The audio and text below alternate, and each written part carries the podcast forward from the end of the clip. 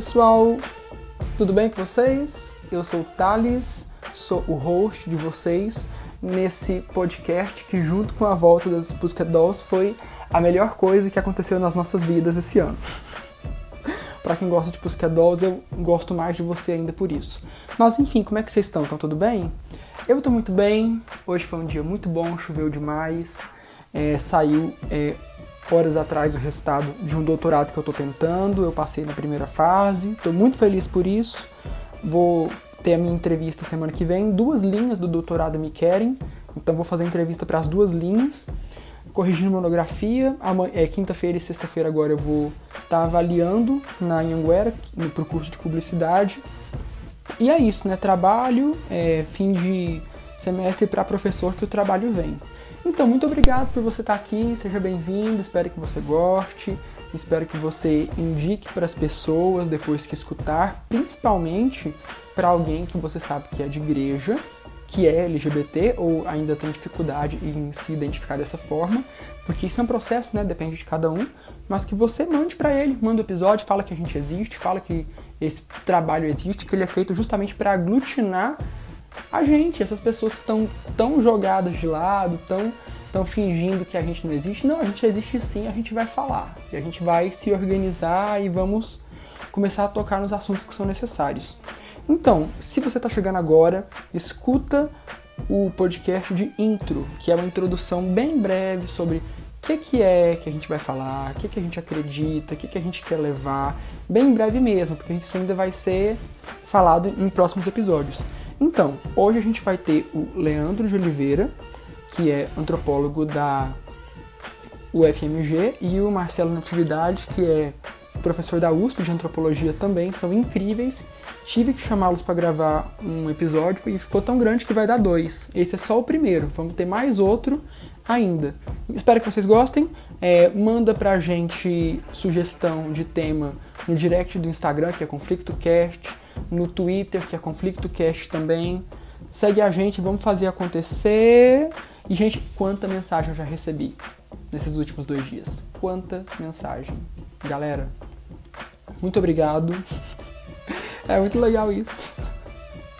Ah, podcast é legal demais, gente. Vamos lá, vamos continuar. Fiquem com o episódio agora.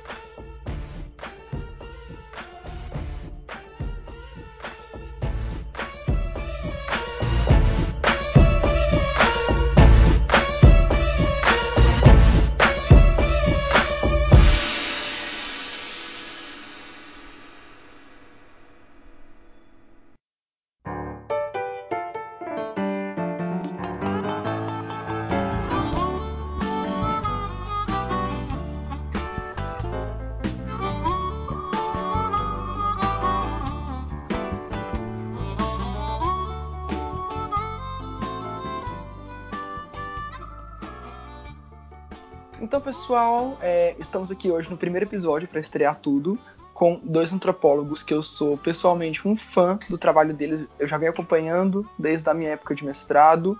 E, enfim, eu não vou me prolongar muito, vou deixar com que eles mesmos se apresentem, que é o Marcelo e o Leandro. Maravilha, eu sou Marcelo Natividade. Thales, é um prazer estar aqui com você e com vocês, participando dessa experiência né, de, de conversa sobre temas tão, tão legais. Além de ser antropólogo, eu sou artista, sou formado em jornalismo também e também transito um pouco na área da saúde. Eu, então, tenho uma formação que a gente chama de multidisciplinar, né? que é transitar entre as coisas, e eu gosto disso. Thales, eu também agradeço o convite, a oportunidade aqui de estar né, conversando contigo, com, né, com, com, os ouvintes. Né? É, sou Leandro de Oliveira, uh, Uh, sou né, antropólogo, assim como Marcelo, né, assim, sou músico, embora né, é, atualmente só na área de antropologia mesmo, né? É, né, sou professor da FMG, né, Marcelo dá aula agora na, na, na, Federal do Ceará, mas nós tivemos uma trajetória de formação em comum, né? Ambos viemos da, da UERJ e da FRJ no Rio de Janeiro, né? Uh, né, somos ambos cientistas sociais, né, além de jornalista. Marcelo, o Marcelo é jornalista, né? Nós somos ambos cientistas sociais, né? Marcelo fez ciências sociais com uma segunda graduação. Uh, uh, somos ambos mestres de saúde coletiva, somos ambos doutores em antropologia. e trabalhamos durante muito tempo juntos, né, em função dessa trajetória comum também. O que, é que vocês já produziram juntos? Ah, fizemos uma porção de pesquisa juntos, né? Só que nós temos, é, nós temos uma área de interesse juntos que é gênero e sexualidade, né? Gênero, sexualidade e direitos. A gente também passou é, junto é, por ONGs, né? Por, é, pela experiência de, de de ativismo e produção de conhecimento em ONGs. Então, uma ONG que é, é, foi bastante importante na nossa formação como acadêmicos, né? é um grupo de pesquisadores, de antropólogos e cientistas sociais da Universidade do Estado do Rio de Janeiro, que fundaram nos anos 2000, né? fundaram o Centro Latino-Americano em Sexualidade e Direitos Humanos. Né? Então, isso, essa vinculação institucional foi bastante importante para que a gente produzisse. Tem dois trabalhos que eu vou chamar a atenção. Né? Um deles chama Novas Guerras Sexuais, Identidade, Poder Religioso e, e, LGBTs no Brasil, né? onde a gente, é, através de, de, de um financiamento, de um edital do Ministério da Saúde, a gente explorou um pouco as relações entre instituições religiosas homofobia e a trajetória de pessoas LGBT. Né? Depois disso, a gente, em outras parcerias, acabou é, trabalhando junto para produzir alguns capítulos de um outro livro né, é, chamado Margens da Política, que tem a ver com a relação entre Estado, movimentos, grupos religiosos e sociedade. Né? Sim, sim, bacana.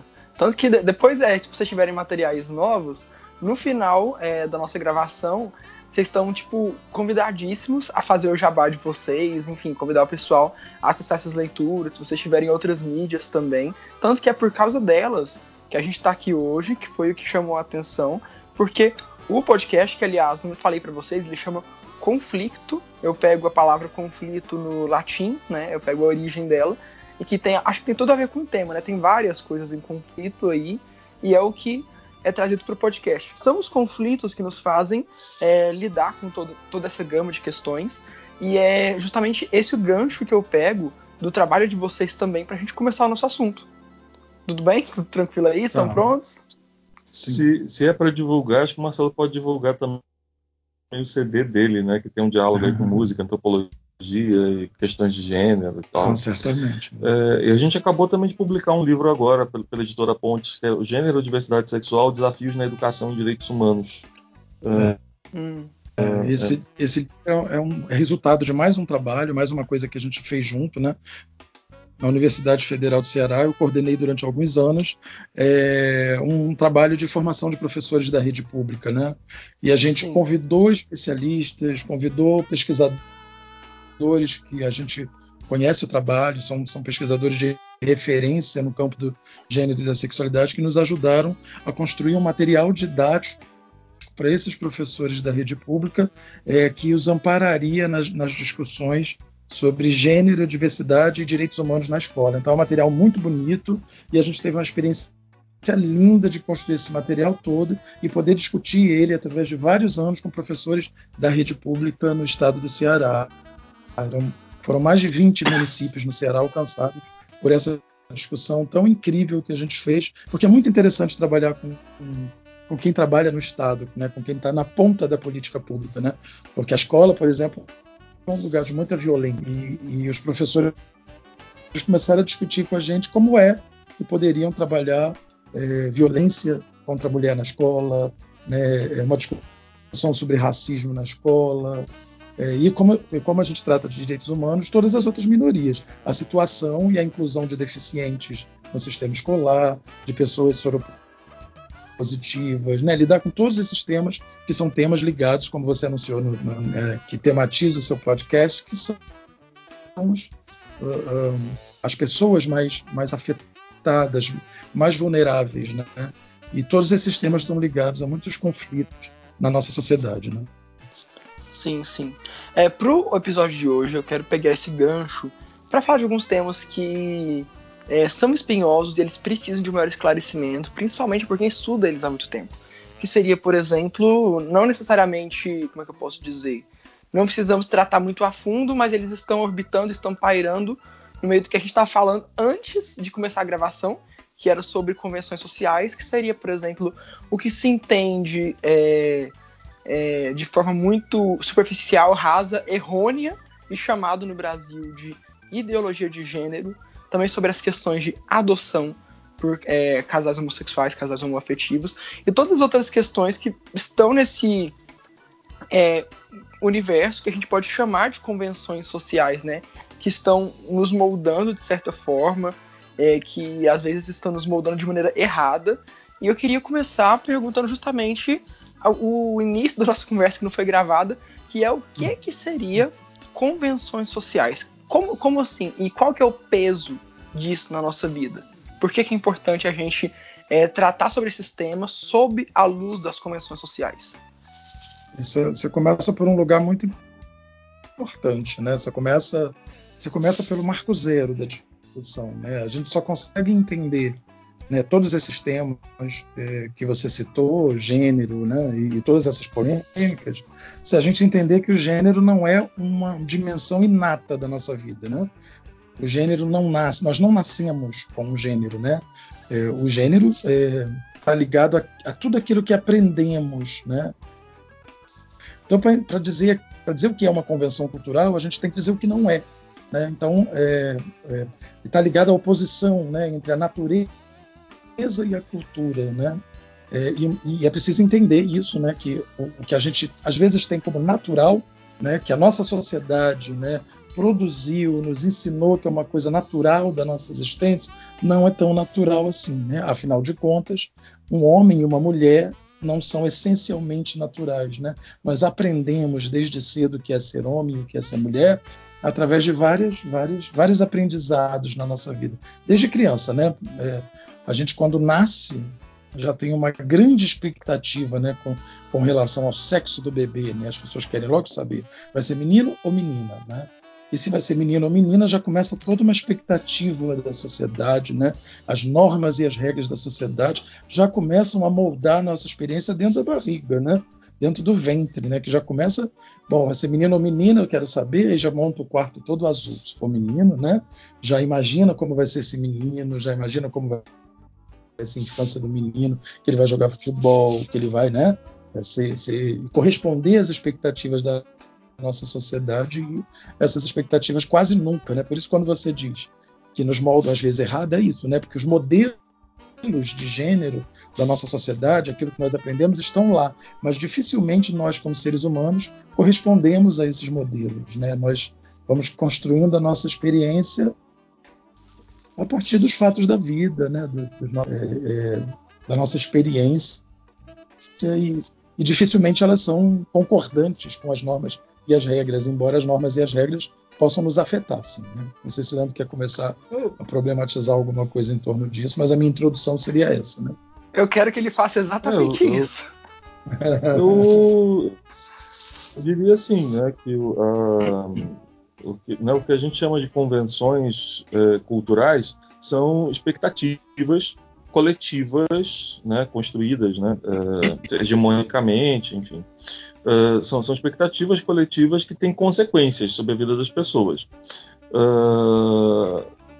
Né, quando né, o Marcelo estava dando esse exemplo, né, quando uma pessoa é, nasce, né, ou seja, antes dela nascer, é, já existe né, todo um conjunto de fantasias ali sendo produzidas em torno daquela futura pessoa né, que está para vir ao mundo Uh, e às vezes, quando a pessoa vem ao mundo, ela não está muito interessada em, em, em, atender entendeu? Assim, as expectativas da geração anterior.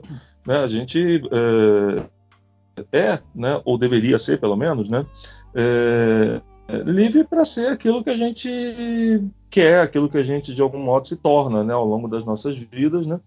É, e não simplesmente corresponder né, assim, àquilo que as gerações mais velhas né, traçaram para a gente. Né? É interessante isso que o Leandro falou, já, já, já, me ocorre de imediato uma grande expectativa, que eu acho que é uma expectativa hegemônica, né? Quando um casal tem um filho, né? Já existe, já é subjacente a expectativa de que essas pessoas se tornem, né? Seja menino ou menina, que se tornem pessoas heterossexuais, né? Essa norma Total. da heterossexualidade, que a Butler vai chamar de heterossexualidade compulsória, é hegemônica, poderosa né, e violenta, porque muitas Sim. vezes nós não percebemos e descobrimos ao longo da vida como pessoas heterossexuais e isso é, né, os efeitos disso são muito danosos do ponto de vista né, de, de, como entramos em, de como entramos em conflito, em discordância com essa norma. Isso produz sofrimento, isso produz é, sofrimento psíquico, né? isso produz é, tensões no plano da sociedade, produz violência, né? porque ao nos revelarmos não correspondendo a essa norma, somos objetos de violência, né? apanhamos na escola. Né? A gente estava falando mais, mais cedo, né? isso que a escola é um lugar violento. Sim, as pessoas afeminadas, por exemplo, os, os meninos que, é, é que exibem é, tão, tão livremente um comportamento afeminado desde cedo, que pode, podem exibir, são fruto de imensa violência no ambiente da escola. Então, Sim. o que eu queria pontuar a partir dessa, dessa fa fala do Leandro sobre fantasia, existe uma grande fantasia a respeito da heterossexualidade ser universal e ela não é, e nós vamos ter que lidar com isso, né? Isso, o que fazer, uhum. né? É, e, Sim.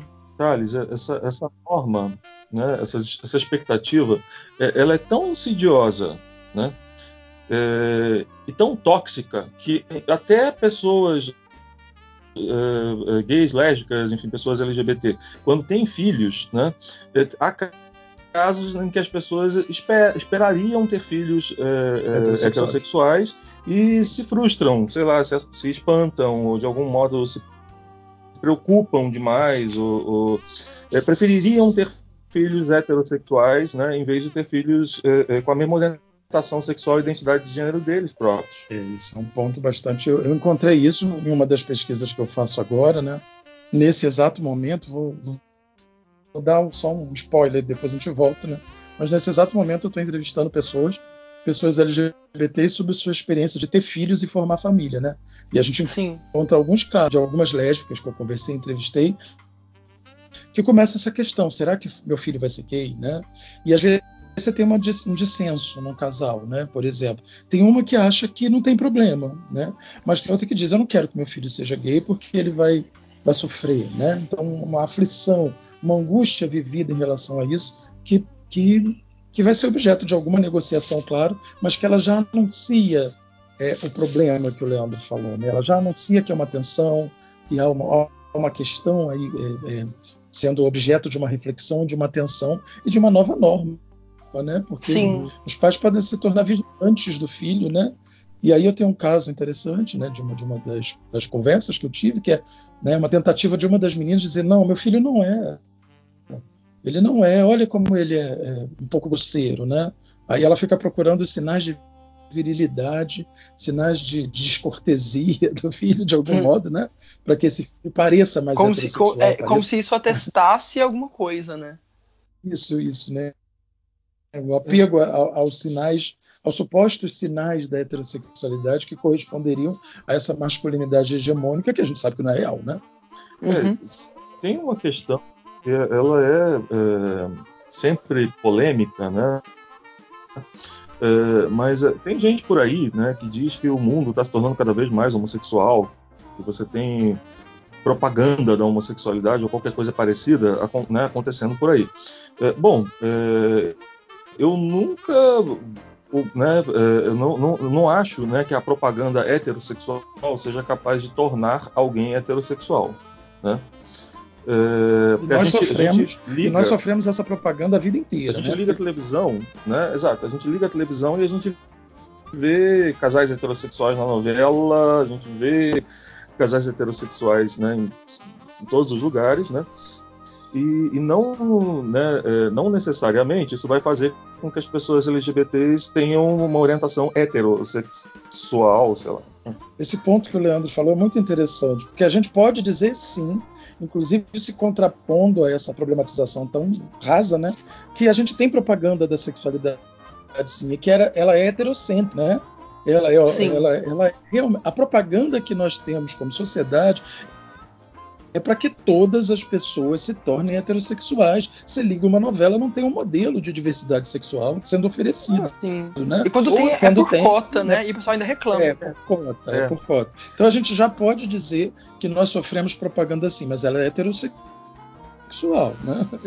É, não, e tem uma, tem uma outra coisa, né? É, eu. como é que eu vou colocar? A, a gente. É, né, né, pensando nessa ideia de uma propaganda heterossexual, né, a gente não oferece né, para crianças, para jovens, né, modelos positivos, expectativas né, é, positivas né, é, para, para, para, que as pessoas se descubram né, é gays, lésbicas, travestis. É, é, o tipo da coisa que você tolera quando acontece, entendeu? Mas você não incentiva. Ninguém incentiva. Né? na, verdade, na verdade, desincentiva. Né? Uhum. É, eu queria citar um fato, Thales, que eu acho muito importante para problematizar isso, um fato muito recente que vocês vão lembrar, que é foi a Bienal do Livro uh, no Rio de Janeiro, né? quando a gente teve aquele ato violento do prefeito Marcelo Crivella e né, a conversa com juízes, com procuradores, para é, impedir né, a circulação de, de, de, gibis e das publicações que tinham explicitamente a homofetividade. Né? A grande controvérsia começou aí porque um, dos argumentos é que o material que se apresentava ao público deveria receber uma tarja e um alerta de que era material provavelmente ofensivo às crianças. Né? Olha a dificuldade de olhar Gente, isso. Olha, olha, a construção disso. Primeiro, você não está. Deixa eu só fazer um comentáriozinhos aqui. Claro. Você não está construindo claro as relações afetivas em pé de igualdade, primeiro ponto. Segundo Sim. ponto, você tem que colocar uma tarja preta. Eu, eu venho da comunicação, né? O que, que significa uma tarja preta? Você for olhar hum. semioticamente, ah, semiologicamente, e ainda que isso vai ofender algumas crianças, ou seja, tipo assim, você coloca é, o, a manifestação homossexual como uma como um ato libidinoso que viola a inocência enquanto desnatural. Enfim, tem uma série de construções foi aí, dito, né? Isso foi dito, material nocivo à criança e ao adolescente, né? O que, que, que aconteceu depois disso? Pornografia. Né? É, a gente depois, primeiro que como você falou, essa, essa, tarja preta simbolicamente ela fala muito, né? Ela é o desejo de silenciar, uhum. né? O, de, uhum. desejo de encerrar debate. Né? Então a, a homofetividade não pode ser nem debatida, ela tem que ser encerrada, ela é um ato violento. Né? Puxa, né? Depois a gente viu a, a, como isso se desdobrou em outras decisões judiciais que revogaram, porque a coisa foi tão séria, porque queriam até fechar a Bienal, né? e dizer, olha, se se esses materiais continuarem sendo expostos, né? E é claro, o, o, prefeito Marcelo Crivella não é simplesmente um prefeito, né? Ele é um prefeito, ele é um fundamentalista religioso, né? Ele é um bispo da Igreja Universal do Reino de Deus, né?